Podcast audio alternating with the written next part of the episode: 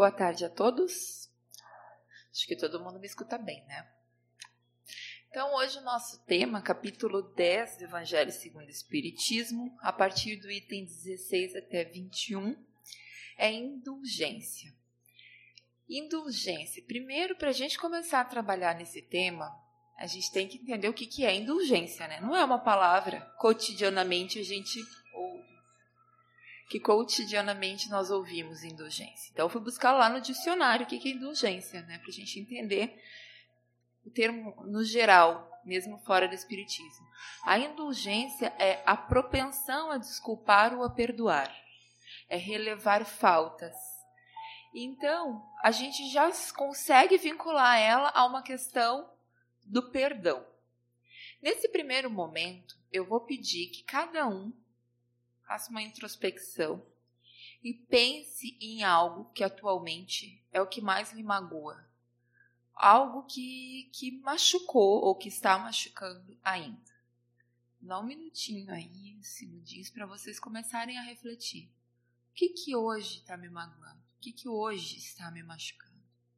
O que que hoje está difícil de eu conseguir aceitar ou eu ter uma boa relação com aqueles que me rodeiam?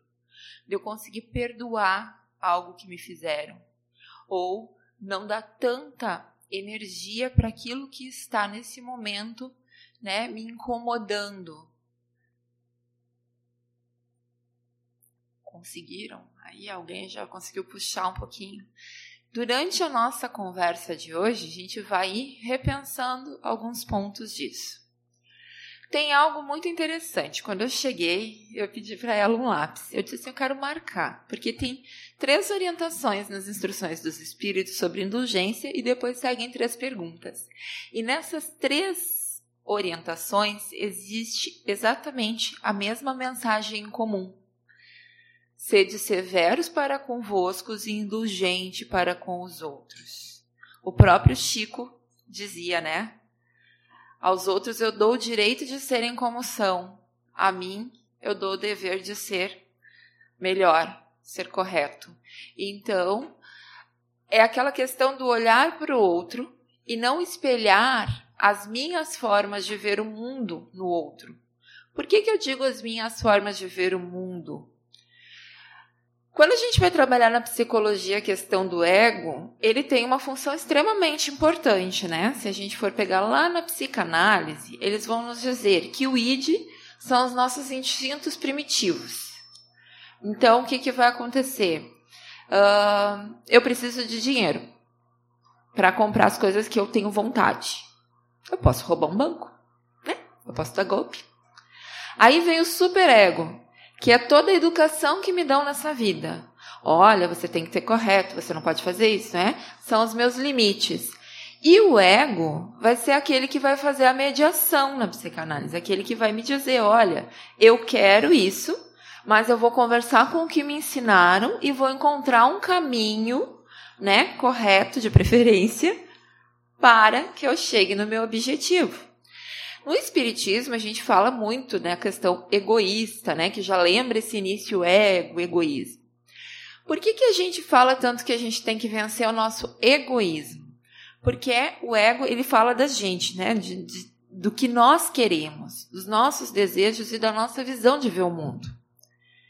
E isso faz com que as minhas vidas passadas, todas as encarnações que eu vim tendo, né, que me trouxeram a estar no ponto de desenvolvimento que eu cheguei aqui, na minha evolução moral nesse momento aqui na Terra, agregado com a educação que eu recebi, né, principalmente até os sete anos de idade, depois o que seria as nossas relações sociais secundárias, né, entra para a escola, recebe outras instruções, o meio em que eu convivo, os meus vizinhos, os meus amigos e por aí vai. Nós vamos tendo uma série de experiências, mas a base principal ainda vai se formar até ali os sete anos, aonde a gente já o espiritismo nos diz, né, que é a infância é o melhor momento para conseguir moldar um espírito, né? A, no caso, a personalidade de um espírito, que é onde nós estamos mais receptivos a essa mudança moral. Ok, cheguei até aqui, eu, Sabrina né? Com toda a minha carga de vida passada, com toda a minha evolução moral, com tudo que eu passei com a minha família, com tudo que eu aprendi na minha escola, com todas as relações que eu constituí, eu vejo a, minha forma como eu vou agir nesse mundo vai estar carregada de toda essa bagagem. Esse vai, essa vai ser a minha lente que eu vou olhar o mundo. Só que eu tenho que entender que essa lente é minha que mais ninguém vai ter essa lente para ler o mundo. Que mais ninguém vai mediar as coisas e as reações como eu. E aí, Jesus nos traz: não julgueis, a fim de não ser julgados. Por que será? Porque nós somos seres que estamos num planeta de provas e expiações em um momento crítico de transição planetária, ou seja, se a gente dividisse o avião, né? Na classe lá econômica, classe A, classe B, classe econômica, a gente está dentro da mesma classe, indo para o mesmo destino nesse planetinha. Quando a gente se depara a julgar as pessoas que estão aqui, a gente não se dá conta que nós estamos numa faixa vibracional e moral extremamente próxima perto da quantidade de evolução que temos ainda pela frente moral. Né? Quando a gente fala ali da ordem classe dos espíritos, que a gente começa, né, simples e ignorante e vai evoluindo e vai indo, vai indo, vai indo, vai indo, né? A gente não chegou lá no terço ainda, a gente está lá no, na terceira ordem ainda. Isso quer dizer que mesmo que eu hoje seja muito melhor do que eu já fui, eu ainda estou numa condição de espírito espiritual que eu tenho muitas mazelas morais para resolver. Muitas. Já sou melhor? Com certeza já sou melhor. Mas isso não me permite que eu use o meu patamar para julgar o meu irmão. Porque quando a gente cai no julgamento moral, nós automaticamente estamos dizendo que nós somos melhores. Podemos ter outros defeitos que não aquele, mas temos muitos defeitos. E quando nós algo, isso é a primeira questão, é a questão de nós nos colocarmos num patamar onde nós nos achamos melhores, né? E julgarmos o outro pela nossa lente. E o pior, muitas vezes nós nem conhecemos o outro. Muito pior. Por que, que eu digo que nós não conhecemos o outro? Eu acho que aqui em Novo Hamburgo não acontece, mas lá em Canoas é impressionante que as pessoas param na frente de um telejornal e começam a espraguejar todo mundo que aparece naquele telejornal. Se teve um crime, desculpem o termo, é um vagabundo, tem que morrer. Gente, olha o que nós estamos emanando.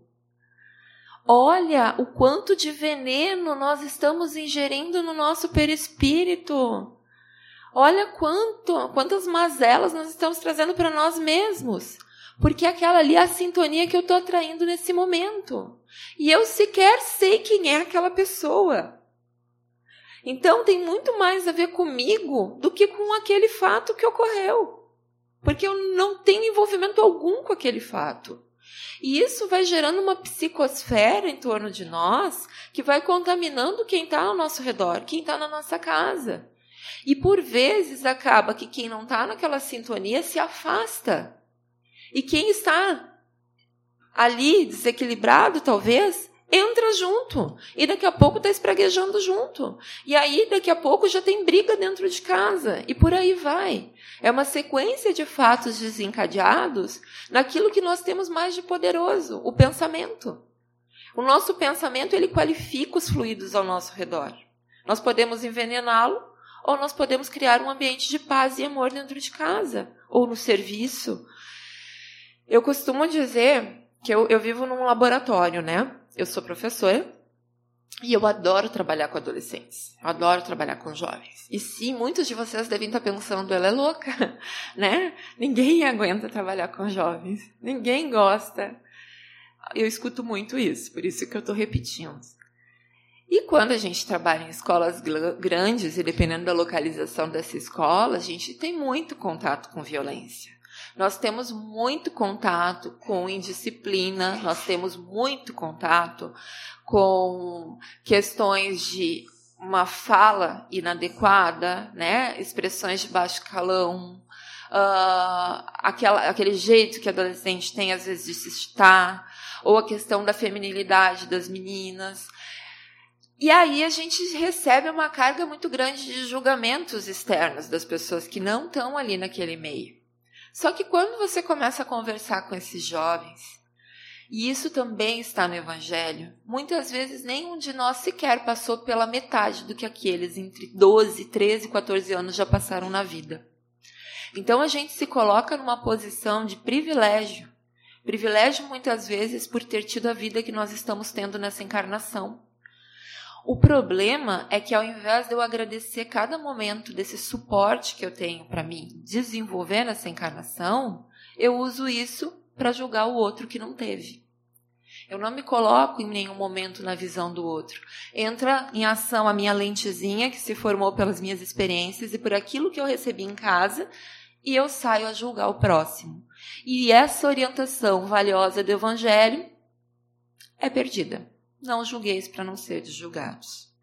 Então, esse é um primeiro ponto que a gente tem que trabalhar. Quando a gente consegue exercer a indulgência, e não é muito fácil, porque ela parte de um exercício cotidiano, é o vigiai. Por que o vigiai? É exatamente aquilo que ele disse: sede severos para convosco. Que ação eu estou tendo nesse momento? Como é que eu estou reagindo a isso que me chega agora? O que, que eu posso fazer de melhor dentro deste quadro, que às vezes já é ruim? Né? Como é que eu posso agir? Eu dou aula de religião de sexto no ano. Olha só, né? Olha como, como Deus faz a gente parar nos lugares. E aí, o que, que eu faço? Eu faço, no início do ano, um, um apanhado de tudo que eles querem ver. E aí a gente vai listando por, por temas, né? E vai uh, trabalhando entre o conteúdo de religião e os temas e sempre vem muitas questões de sexualidade, feminismo, machismo, gênero. Esse ano, o top 10, 16 a 15, feminismo e machismo. Fui procurar o que, eu poderia trabalhar com eles.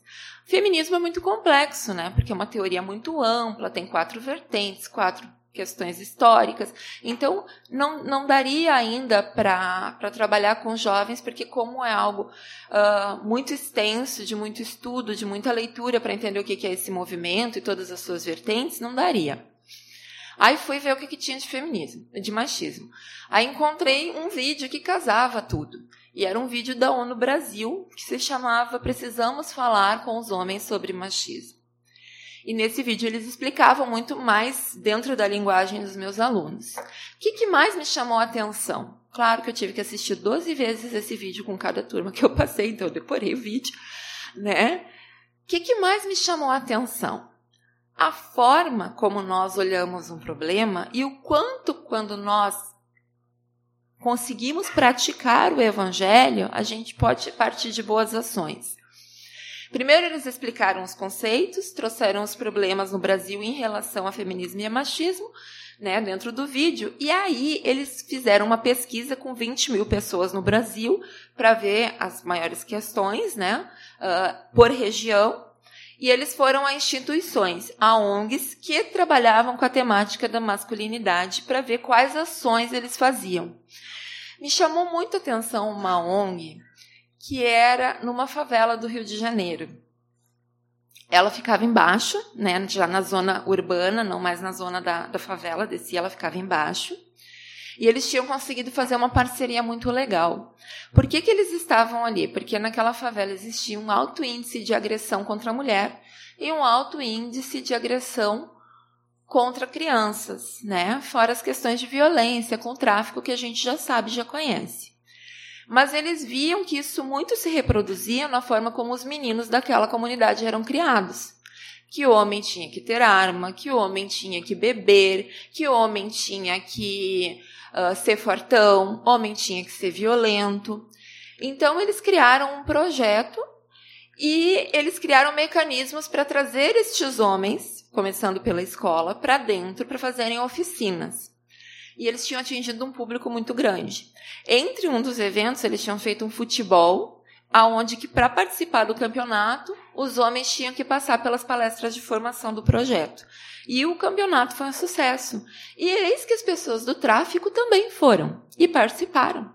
E aí, quando as pessoas da comunidade viram as pessoas do tráfico participando e se expondo e falando sobre a sua criação e falando como uh, eles haviam aprendido a ser homem dentro daquele contexto social, aquela comunidade começou a se abrir.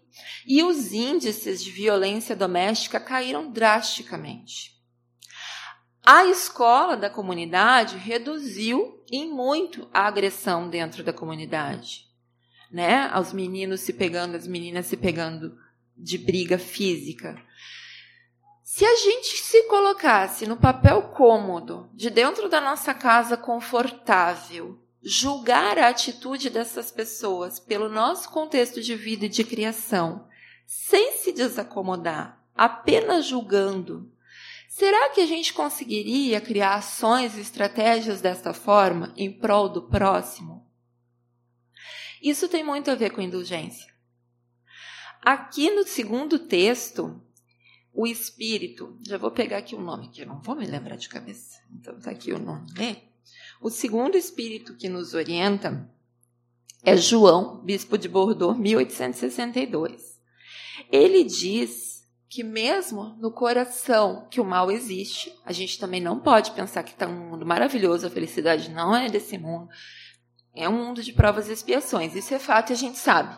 Então não adianta eu querer dizer que está tudo bem, que não está. Não está tudo bem até.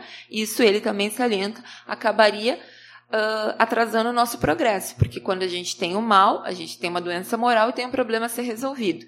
Mas o que ele diz é que mesmo nos mais endurecidos e nos mais violentos, existe no fundo do coração, nem que seja numa dobrinha, eu gostei quando ele disse, nem que seja numa dobrinha, existe ali uma fagulha de amor a ser semeada. Existe algo ali. Quem trabalha em mesa mediúnica, né? Não sei quais dela daqui, sabe que tem um ponto ali que quando a gente fala em mãe, geralmente aquele espírito acaba, né? Que está ali todo endurecido, meio que amolecendo em filhos. A gente acaba muitas vezes pegando, conseguindo por inspiração achar esse pontinho no coração. Todos nós temos. A pior pessoa que vocês conhecem tem. Então, quando a gente usa da indulgência, é como se a gente canalizasse a nossa energia, ao invés de para raiva, a gente canalizasse pela lei do amor ela para tentar buscar esse pontinho e para semear essa semente. Porque nós só vamos evoluir enquanto seres humanos quando todos nós dentro desse planeta conseguirmos evoluir. Eu não consigo ser feliz em meio ao sofrimento do outro, porque nós somos irmãos. Nós somos irmãos. Então, enquanto nós não caminharmos juntos e conseguirmos cada um olhando para si primeiro, para ver o que, que eu posso melhorar em mim, mas olhando com esse carinho, com esse amor para o outro, para ver o que, que eu também posso ajudar a melhorar no outro, ao invés de julgar, vai ser muito difícil a gente sair da situação onde nós estamos. E essa é uma responsabilidade que cabe a cada um. Esse é o primeiro ponto, é a forma como a gente olha o mundo ao nosso redor sobre a nossa lente. O outro ponto é o seguinte: a questão do perdão quando as pessoas são próximas, tá? Quando é que eu me magoo? Às vezes vão acontecer situações muito similares com uma pessoa que eu não tenho laço afetivo e com uma pessoa que eu tenho laço afetivo. E eu vou sentir, vou carregar a mágoa da que eu tenho laço afetivo. Porque aqui eu não tenho laço afetivo, não existe uma energia ali que me liga a ela. O que que o que que o evangelho vai nos chamar a atenção? Quando eu crio um vínculo afetivo, um laço espiritual com alguém, né? Eu estou falando de fluido, eu estou me conectando com aquela pessoa. Pode ser por amor, pode ser por inúmeros sentimentos, e um deles também pode ser pela raiva, pelo ódio, pela mágoa. Quando a gente não consegue perdoar, quando a gente não consegue usar da indulgência para se colocar no papel do outro, né? Porque é difícil, eu não estou falando aqui em nenhum momento que isso é fácil, isso é um exercício que a gente tem que fazer muitas vezes encarnações a fio, né, sucessivas para conseguir amenizar, dependendo principalmente do grau da ofensa ou da situação em que a gente se coloca, a gente cria um laço ali espiritual, às vezes não é laço, é um nó. Eu sempre brinco, é um nó, né? E difícil de desatar.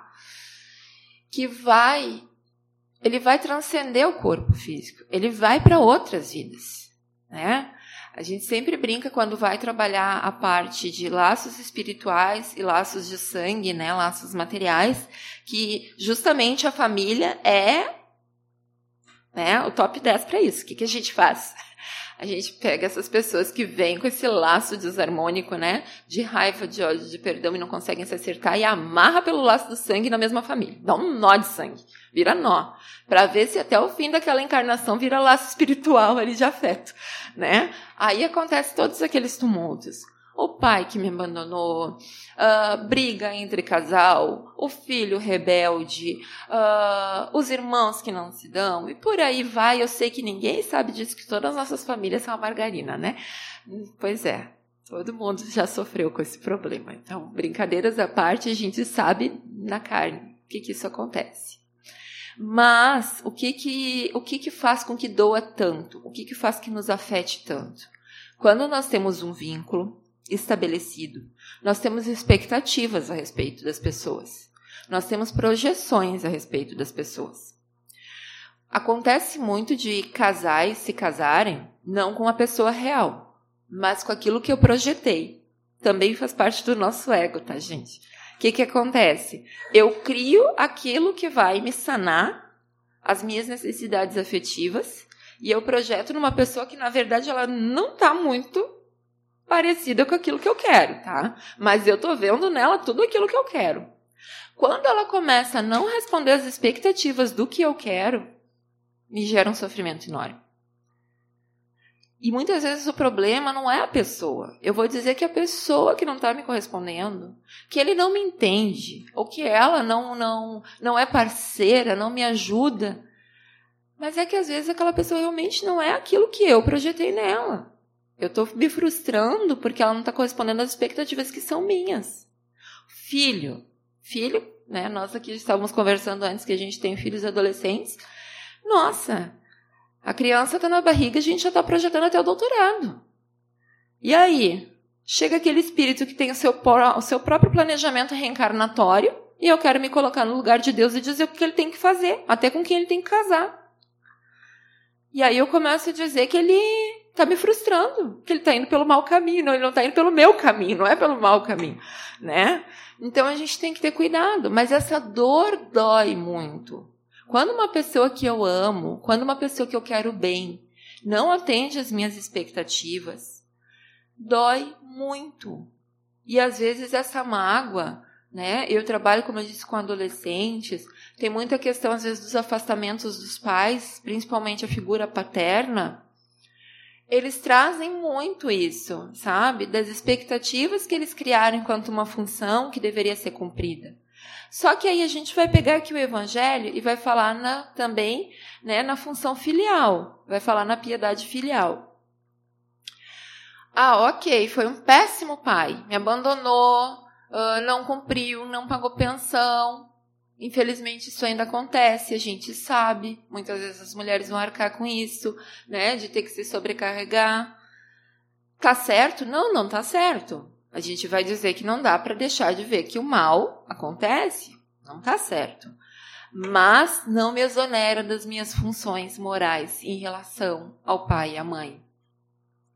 Por quê? Porque quando ele está ferindo, né, a, está descumprindo com as suas obrigações, está ferindo as leis de Deus em relação ao cuidado com a sua prole, não me dá o direito de eu não cumprir as minhas, porque senão eu vou estar também me desviando daquilo para o qual eu deveria estar exercendo corretamente dessa encarnação. Eu não, como dizia o Chico, eu não nasci num berço errado. E talvez para minha encarnação aquela ali em algum momento tenha que ser a minha lição, para não repetir com a minha prole aquilo que eu não gostei que foi feito comigo, que me magoou, para mim exercer o perdão.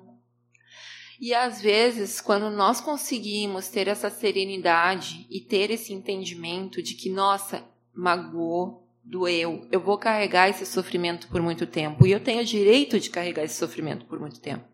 A gente tem que aceitar os nossos sentimentos, não dá para esconder e dizer que está tudo bem quando não está tudo bem. Mas é parar e pensar, e agora? Como é que eu vou agir? E a gente já falou há algum tempo no vigiai, e agora entra o orai. Ora. Ora, porque nesse momento nós vamos ter inúmeros irmãos apostos para te socorrer, para te orientar, para te dar a força necessária. E se for o caso de ter que cuidar um pai que faz 20 anos que você não vê no hospital, porque o conselho do idoso ligou e viu lá na ficha dele que ele tem um filho e te acharam, como já acontece, e eu já conheço pessoas que isso aconteceu, vai, cumpre a tua função. Cumpre a tua função, trabalha isso em ti, porque pelo menos a tua consciência vai estar limpa e o teu dever filial vai estar cumprido. Ponto para ti, né? Então, ele vai, em algum momento, pela justiça divina, ter que aprender, pelo amor ou pela dor. Mas que tu possa orar e pedir por ele também. Porque é um irmão que está em erro, como nós, volta e meia, estamos em erro. E isso vai acontecer com um pai que abandona, com uma mãe que desiste da tarefa, com um irmão rebelde, ou que na hora de uma partilha de bens simplesmente decide que quer ganhar mais, né? Nossa, quem já não passou por problemas de partilha na família? Isso vai acontecer com um filho que, por mais amor e atenção que a gente tentou dar, fazer o melhor de nós, descambou, seja para o caminho das drogas, da criminalidade. Escolheu outro caminho que não aquele que nós gostaríamos para ele, mas que é o dele, e a gente tem que respeitar, porque ele tem o livre-arbítrio tanto quanto nós. Né? Então, começar a trabalhar isso. E agora eu gostaria a gente ainda tem alguns minutinhos, que vocês começassem a pensar sobre aquilo que vocês pensaram no início. De que forma isso está me afetando? Será pela questão do meu julgamento, da minha lente? Ou será porque eu esperava muito mais dessa pessoa com quem eu tenho um vínculo de afeto e isso me dói demais? E começasse a pensar nesse momento e de que forma eu posso orar, eu posso pedir nesse momento, com todo esse amparo espiritual, para conseguir trabalhar o perdão? De que forma eu posso exercer essa indulgência hoje, no meu dia a dia? Vou recair em algumas vezes? Vou recair. Ah, mas isso quer dizer que aquele meu irmão que está em erro, que está brigando comigo na justiça, que aquele pai que não está pagando a pensão, que aquela filha que sumiu no mundo, eu tenho que deixar assim? Não, eles são os filhos pródigos. Uma hora eles vão voltar. Mas quando nós estamos bem, em geral eles vão recorrer a nós. Por quê? Porque nós vamos estar estavelmente e emocionalmente plenos, seguros. E vamos poder dar o apoio que eles merecem, que eles precisam. Então, em algum momento da nossa vida, escrevam o que eu estou dizendo. Vai aparecer uma oportunidade de reconciliação. Em algum momento, aquelas pessoas que estão em erro, elas vão ter, talvez pela nossa oração, quem sabe, né? Aquele momento de, de que clareia o pensamento, que vem uma luz divina e que eles conseguem enxergar que pode ser de outra maneira. E aí a gente vai agradecer muito por essa oportunidade. Para encerrar e falando sobre tudo isso, eu peguei esse livrinho que era do Chico e do Valdo Vieira, que se chama Espírito de Verdade. E sobre essa passagem tem uma mensagem a seis que diz assim: Deus te abençoe. Logo após fundar o lar Anália Franco, na cidade de São Manuel, no estado de São Paulo, viu-se Dona Clélia Rocha em sérias dificuldades para mantê-lo. Tentando angariar fundos de socorro, a abnegada senhora conduzia crianças aqui e ali em singelas atividades artísticas, acordava almas, comovia corações e sustentava o laborioso período inicial da obra.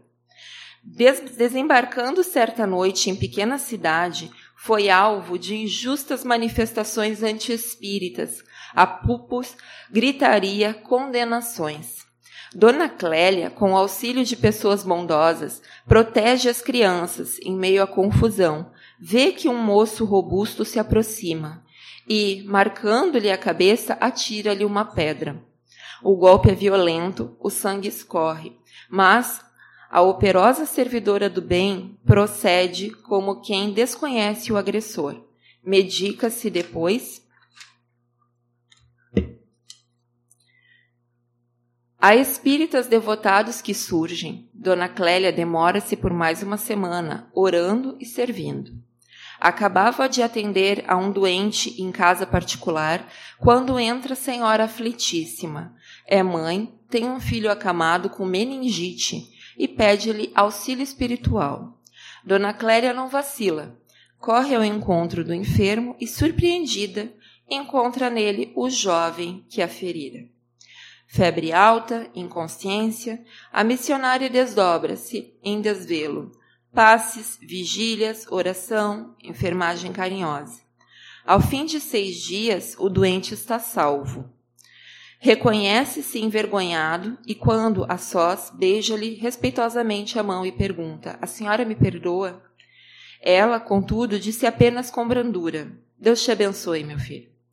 Mas o exemplo não ficou sem fruto, porque o moço recuperado fez-se valoroso militante da doutrina espírita, fez-se valoroso militante e ainda hoje, onde se encontra, é denotado trabalhador do Evangelho. Quando a gente lê esse texto, a gente entende que existe uma ação, uma atitude, nesse caso, uma atitude de agressão, mas que a reação desta senhora a forma como ela poderia lidar com aquilo é inúmera. Tem inúmeras formas como ela poderia ter lidado com aquilo. Ela consegue, com seu amparo, com seu objetivo bem traçado do que, ela via fazer, ir fazer ali naquela cidade, usar da indulgência. Então, que nós possamos a cada dia que passa trabalhar um pouquinho o nosso íntimo, cuidar da nossa lente para que nós possamos olhar o mundo de uma outra forma, receber as ações de uma outra forma. Tem um conto que muitos de vocês já devem conhecer, que diz que um casal todo dia sentava para almoçar e a mulher reclamava constantemente para o marido sobre a vizinha. A vizinha estendia os lençóis e ela dizia assim: Olha como essa vizinha é relaxada. Esses lençóis estão sempre sujos. Essa mulher não sabe lavar roupa. E assim sucessivamente o marido comia calado e voltava para o trabalho. Quando chegou na segunda-feira, após o final de semana, ele vem para almoçar e a mulher disse assim: Olha lá, alguém foi lá ensinar essa mulher a lavar roupa. Olha lá como agora as roupas estão limpas. E o marido diz: eu limpei as janelas no final de semana. Então, que nós possamos limpar as nossas janelas e olhar com o amor que Cristo nos pede para o nosso próximo. Muito obrigada, tá, gente?